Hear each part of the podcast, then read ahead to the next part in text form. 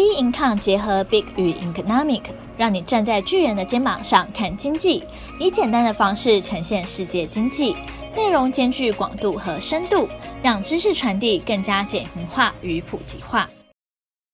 各位听众好，欢迎收听本周全球经济笔记。日本石川地震预估经济损失八千一百二十一日元。美国非农就业超乎预期，失业率持稳，三月降息恐落空。美国 CES 展登场，AIPC 电动车为亮点。日本石川地震预估经济损失八千一百二十一亿日元。一月一号，日本石川县能登半岛发生规模七点六级浅层强烈有感地震。截至一月六号，死亡人数已经破百，失踪人数也超过两百人。石川县的知事池浩在灾害本部会议上宣布，由于地震造成极大范围的受害，石川县进入紧急状态。日本内阁表示，这是二零一六年熊本地震以来首次有地震造成超过百人罹难。熊本地震当时造成两百七十六人丧生。投行野村估计，这场灾难造成八千一百二十一亿日元直接经济的损失，相当于日本名目国内生产毛额 GDP 的零点一五 percent。相较于二零一一年东日本大地震，惊损高达十六点九兆日元。能登地震的损失为三一一强震的四点九 percent，同时指出地震导致不少在当地企业法营运，其中的丰田汽车在石川县的十家销售门店无法营业，加上零部件供应的情况不明目，加上零部件的供应情况不明日，丰田呢暂未能确定是否于一月八号启动新年生产。另外，根据 SEMI 的资料，日本企业在全球半导体材料市场上所占的份额约五十二 percent，是全球半导体供应链重点地区。在制造晶片的十九种主要材料中，日本有十四种位居全球第一。在半导体设备方面，在二零二零年，全球前十五名半导体设备厂商中有七家来自日本，分别是东京威力科创、爱德万。Screen Holding、日立先端科技、国际电器、尼康、大福相关产业是否受到地震破坏，影响全球半导体的供应链，酝酿涨价风潮，外界也将持续关注。一月四号，日本在二零二四年第一个交易日受到这场地震仍打击市场情绪，日经二二五指数收跌零点五 percent。同一日，日银总裁植田和男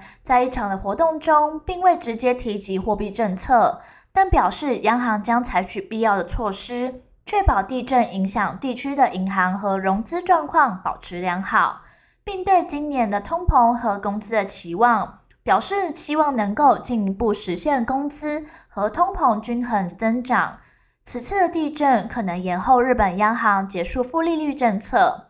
市场也预估，日银将政策转变的时间点从最初预期的一月推迟到三或四月。美国非农就业超乎预期，失业率持稳，三月降息恐落空。一月五号，美国劳工部公布数据显示，去年十二月非农新增就业人口、失业率与平均时薪增幅均超出市场预期，凸显美国就业市场持续强劲不减。十二月非农就业人口增加二十一点六万人，高出预期的十七万人。十二月失业率则是持平于三点七 percent 不变，低于预期的三点八 percent，连续二十三个月低于四 percent。失业率坚挺是由于劳动力减少，当月劳动力参与率从前值的六十二点八 percent 进一步降至六十二点五 percent，下降主要集中在年轻人和老年人。平均时薪月增零点四 percent，年增四点一 percent，也双双超出市场预期。劳动力参与率则为六十二点五 percent，创下去年二月以来最低。数据亮眼下，恐打击金融市场对美国联准会 Fed 最快在三月开始降息的预期。根据职场所 Fed Watch Tool 的最新变动，目前交易商押注 Fed 在今年三月开始降息的几率。已从去年底于七成降到五成左右。根据 Fed 最新公布的上月会议记录显示，当时许多官员虽对近期对抗通膨方面取得进展感到满意，并认为在今年某时间点降息是合适举动，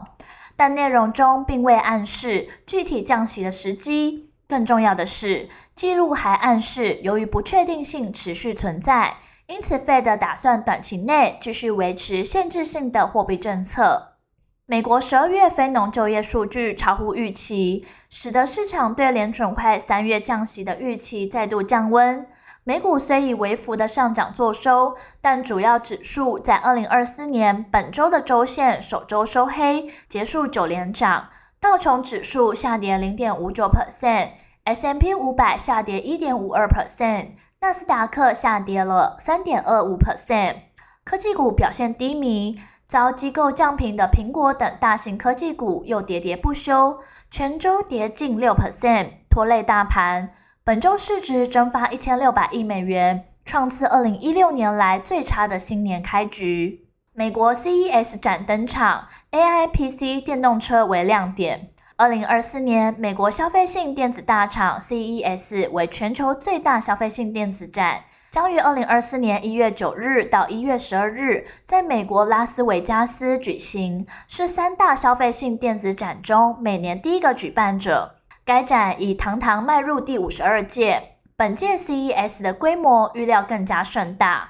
参展的项目包含五 G、人工智慧 AI、汽车、加密货币、智慧医疗、AR、VR、虚拟实境、电子竞技等，堪称科技业的巴黎时装秀。根据官网的资料显示，CES 二零二四预计将吸引超过十三万人参访，逾四千家的科技厂商参展。CES 的消费科技协会 CTA 发布预测指出，今年消费者科技产品的业绩将转好，营收预料将成长二点八 percent，扭转二零二三年萎缩的三点一 percent，二零二二年减退二点七 percent 的颓势。另外，CTA 也预测，硬体营收将成长二点三 percent，反转去年的下滑二点三 percent 低迷态势。服务营收则将成长三点八 percent，较二零二三年的二点四 percent 加速。二零二四年 CES 展中，AI 电动车将成为主要焦点。ChatGPT 于二零二三年掀起一股生成式 AI 的浪潮之后。根据资料显示，二零二三年生成式 AI 计划资金将呈现爆炸性的增长，比二零二二年激增逾五倍至两百三十七点八亿美元。AI PC 预计会是本届 CES 的重头戏之一。研究机构预估，支援 AI 的 PC 市场预计将在二零二五年成为市场主流产品，二零二六年占整体 PC 销售的一半以上，并在二零二七年达到出货量占比六十 percent 以上，超过一点七五亿台。也就是说，每三台笔电中就会有两台 AI PC。换句话说，至二零二七年，AI PC 将以高达九十四 percent 的复合成长率增长。五年前就有 AI PC，而今年的 Intel 全新的晶片因为 NPU 的效能大幅提升，Intel 喊出 AI PC 在二零二八年市占率将超过八十 percent 的乐观预期，甚至 CPU 的龙头老大哥 Intel 主要竞争者 AMD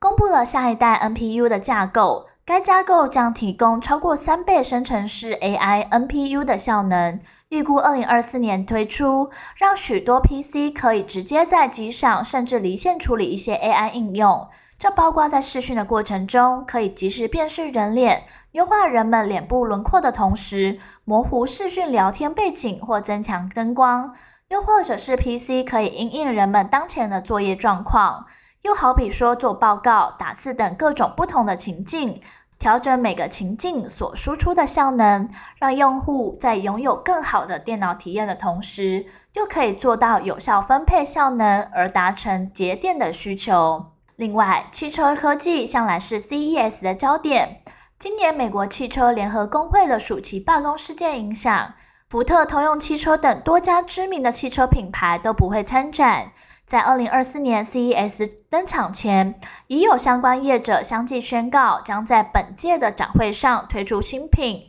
例如，Honda 已预告将于一月九日开展将展示全新的电动车型系列及关键技术，致力实现二零二五年碳中和的目标。电动车也重视能源解决方案，预计可以看到三星与现代、Kia 的合作，LG 电子与加拿大汽车零件大厂麦格纳国际成立合资子公司所发展的电动车解决方案。而后续的市场走势仍需关注将公布的重要经济数据。本周全球经济笔记，我们下周见。